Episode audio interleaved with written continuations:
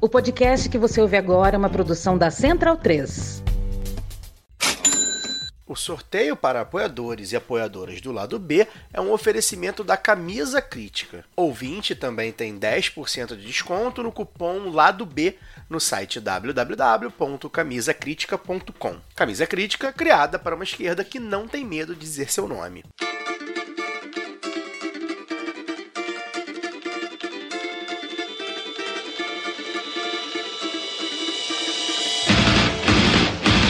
Olá, ouvintes da Central 3. Sejam bem-vindos. Eu sou Fernanda Castro e esse é o seu Lado B Notícias, o podcast de notícias do Lado B do Rio, com temas que precisam de uma atenção maior de forma mais objetiva. Para ouvir o formato tradicional de debates e entrevistas, continuem ligados no nosso programa de sexta. E no programa dessa semana converso com Gabriela Antônia, amazônida, bióloga, trabalha na ONG SOS Amazônia atua na Associação Brasileira de Agroecologia, no GT Ancestralidade, sobre o Encontro Brasileiro de Agroecologia, que acontece do dia 20 a dia 23 aqui no Rio de Janeiro e que tem como tema a agroecologia na boca do povo. As colonistas Évila Vanderlei e Giovanna Ster comentam a vitória da extrema-direita nas eleições presidenciais da Argentina.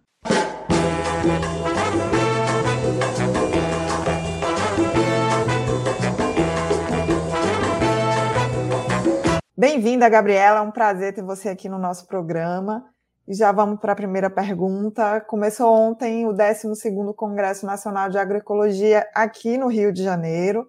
E o tema do encontro é agroecologia na boca do povo. Então, para a gente começar, eu queria muito que você falasse, explicasse qual o objetivo do encontro, o que o encontro pretende trazer com esse tema. Bem-vinda.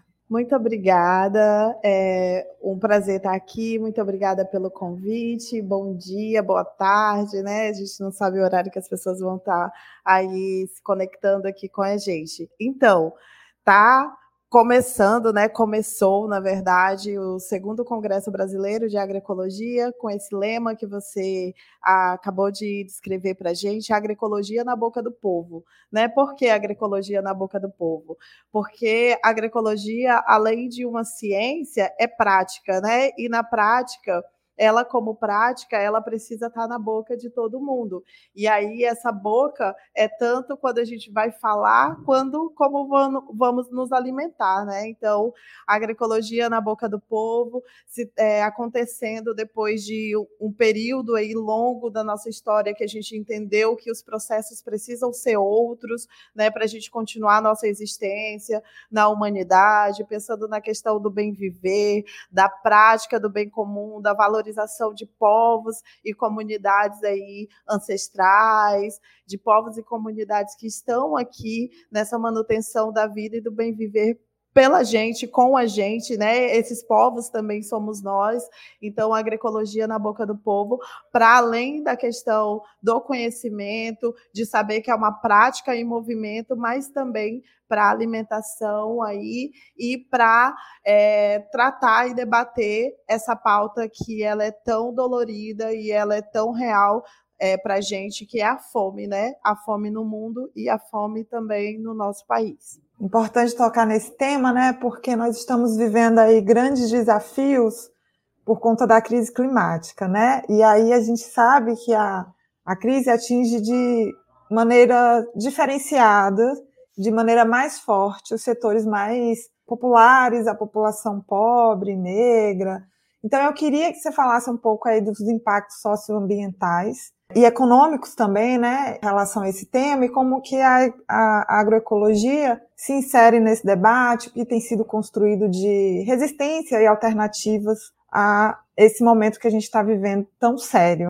Essa sua colocação ela é muito importante, né? Essa pergunta e a gente debater sobre isso. Eu, como bióloga, acredito muito que a ecologia e a economia são duas ciências, né? São duas práticas aí, dois, é, duas relações que nós precisamos que elas vivam em sintonia e harmonia. O que, que a gente faz hoje enquanto humanidade, né?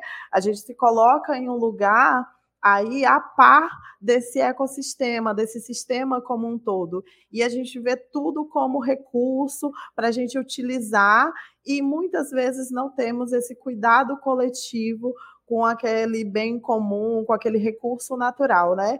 E aí, dentro da ecologia, a gente trata esses recursos como recursos que ele termina em um momento, ele acaba, né? Ele não é infinito, ele é finito.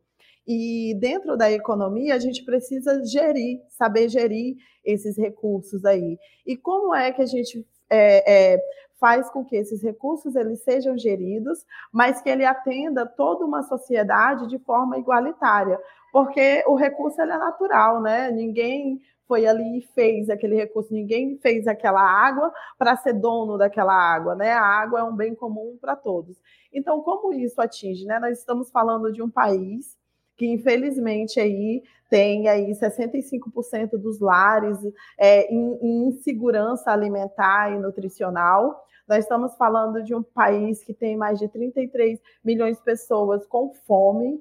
É, nós estamos falando de um, um, local, um país rico, mas um país segregador que tem aí o racismo na sua estrutura e esse racismo na sua estrutura ele vai trazer é, do, duas vertentes, digamos assim, desse racismo, que é o racismo alimentar e o racismo ambiental, né?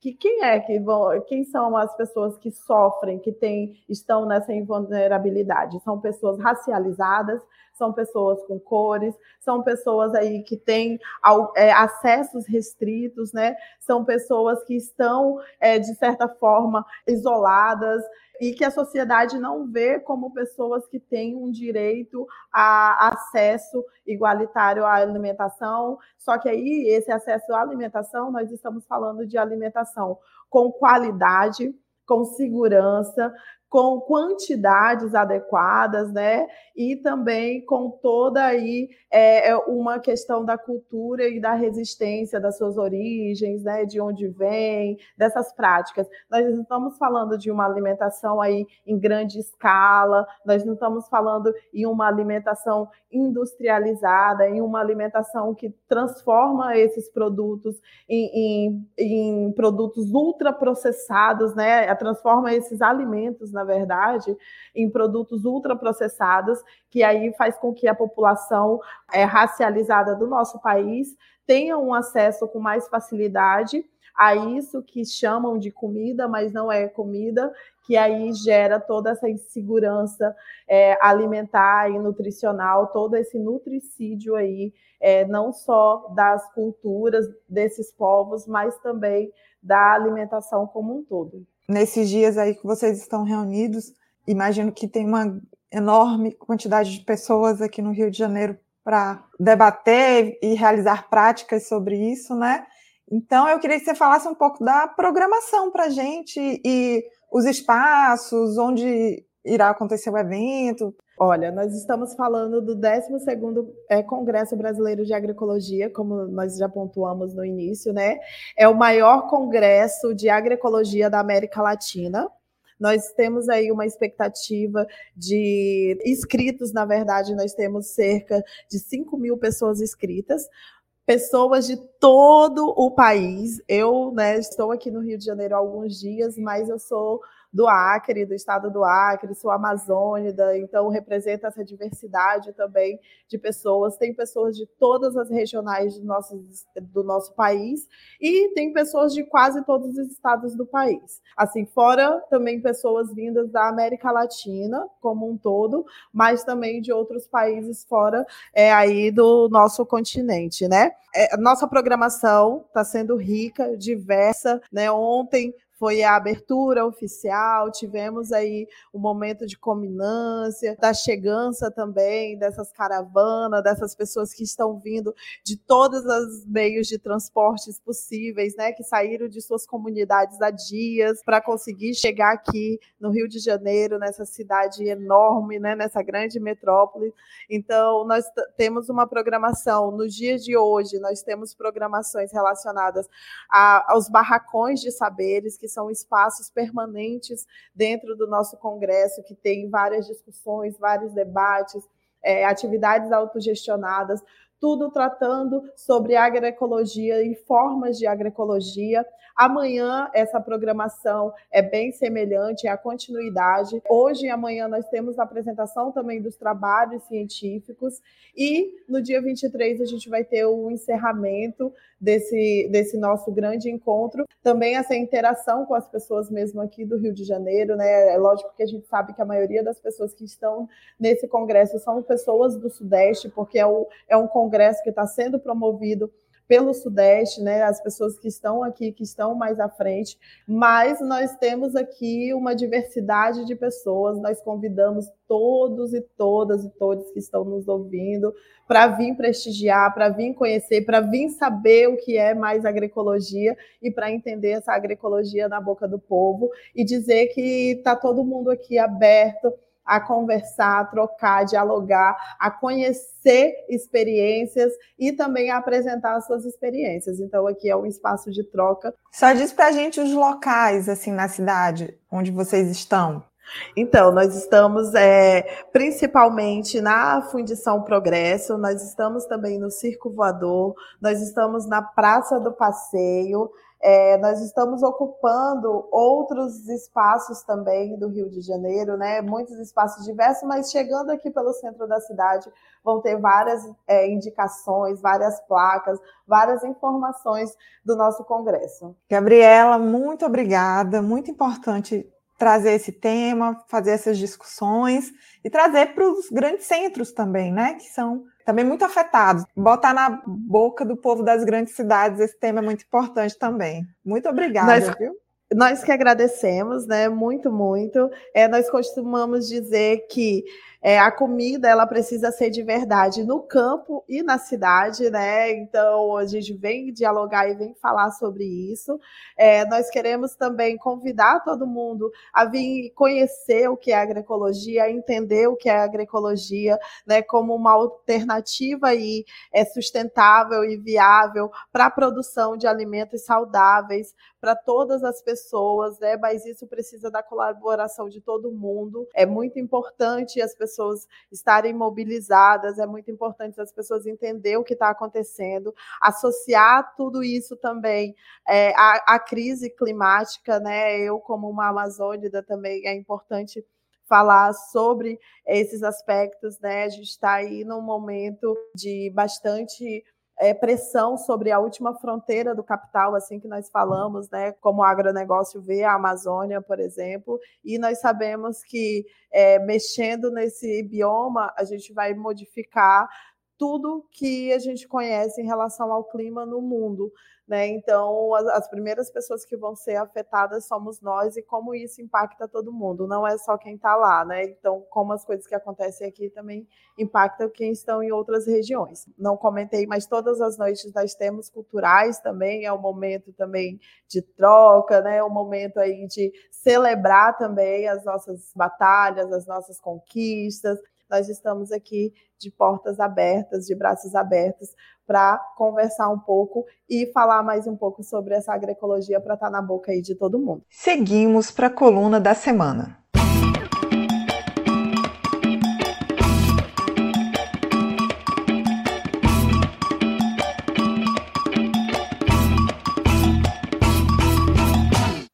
Queridas e queridos ouvintes. Aqui quem fala é Giovana. Estou aqui com a minha companheira Évila Hoje, infelizmente, temos a missão de comentar os resultados nas eleições presidenciais da Argentina, que, por mais que em alguma medida até se esperava que isso acontecesse, eu, pelo menos, posso dizer que não esperava que fosse uma vitória tão avassaladora, né, com 10 pontos percentuais de diferença. E a gente sempre se apega a algum tipo de esperança de que não fosse acontecer, mas estamos aqui para comentar a notícia que ninguém queria dar Javier Milei foi eleito presidente na Argentina, vai governar o país a partir do dia 10 de dezembro e não sabemos o que vai acontecer, mas certamente podemos esperar muita coisa ruim. Já vou passar então a palavra para Évila para ela trazer os comentários sobre essa vitória do Milei.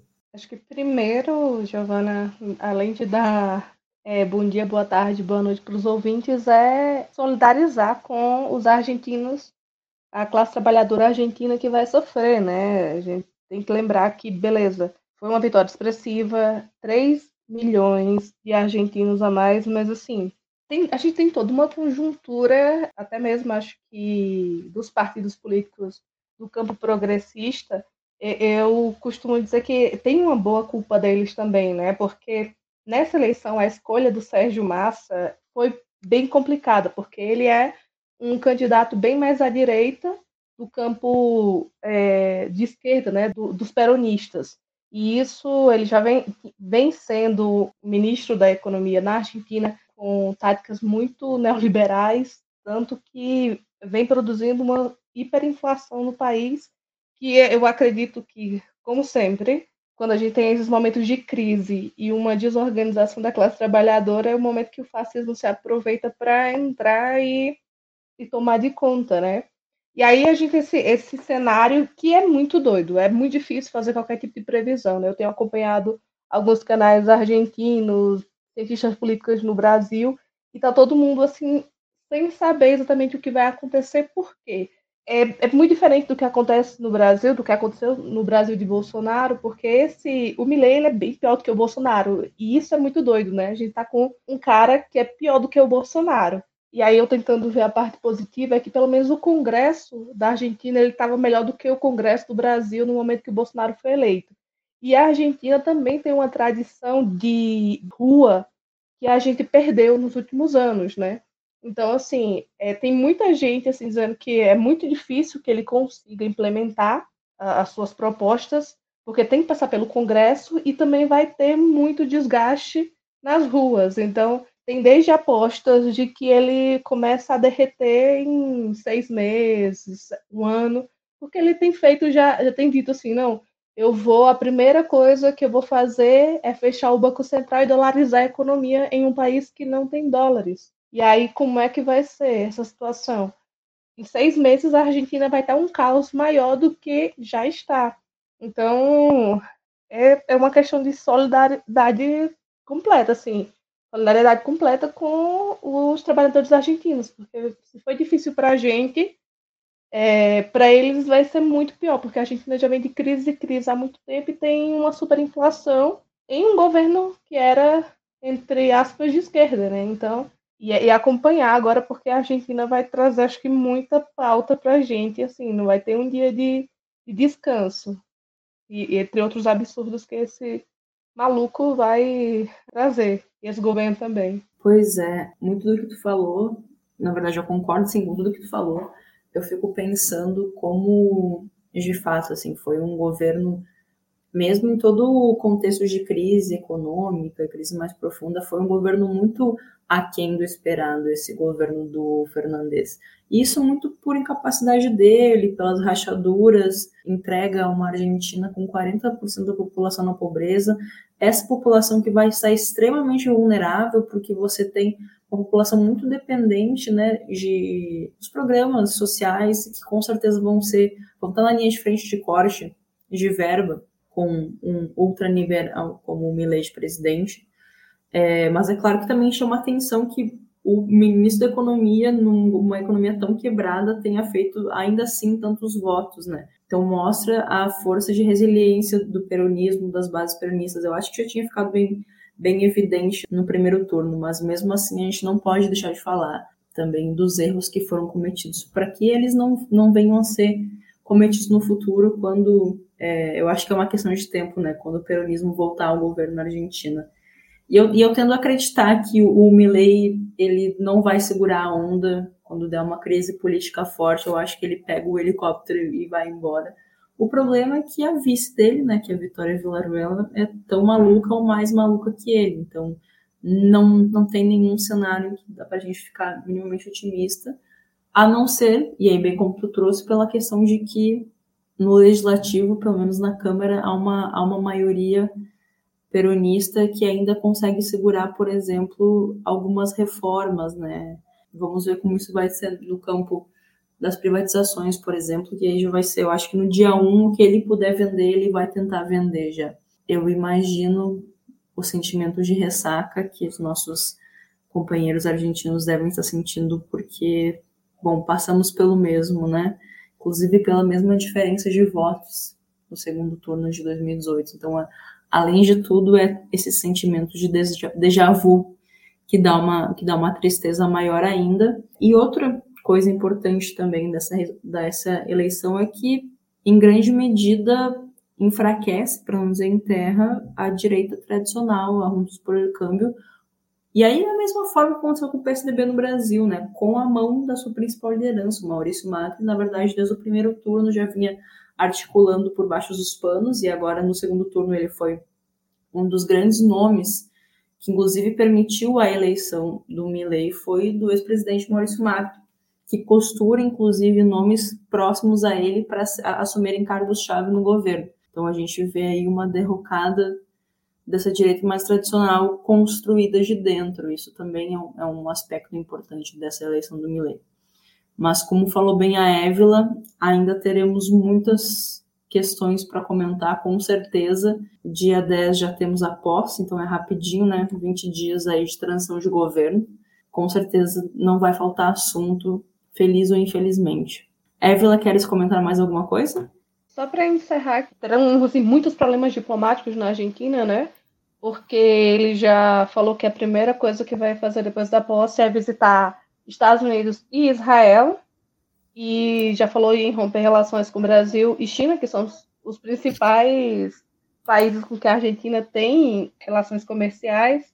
E o primeiro pessoa para quem ele ligou depois da, de vencer, né, assim, fora do, da Argentina, foi Jair Bolsonaro, a quem convidou para estar na sua posse. Então, como é que vai ser essa posse? O Jair Bolsonaro e o presidente do Brasil será convidado. Então, assim, essas relações diplomáticas da Argentina, pelo visto, a própria burguesia argentina também vai sofrer. E eu espero que a burguesia sofra de verdade, porque o povo vai sofrer. Então, que a burguesia também tenha muitos problemas com esse presidente. Como diria Marília Mendonça, ninguém vai sofrer sozinho, todo mundo vai sofrer.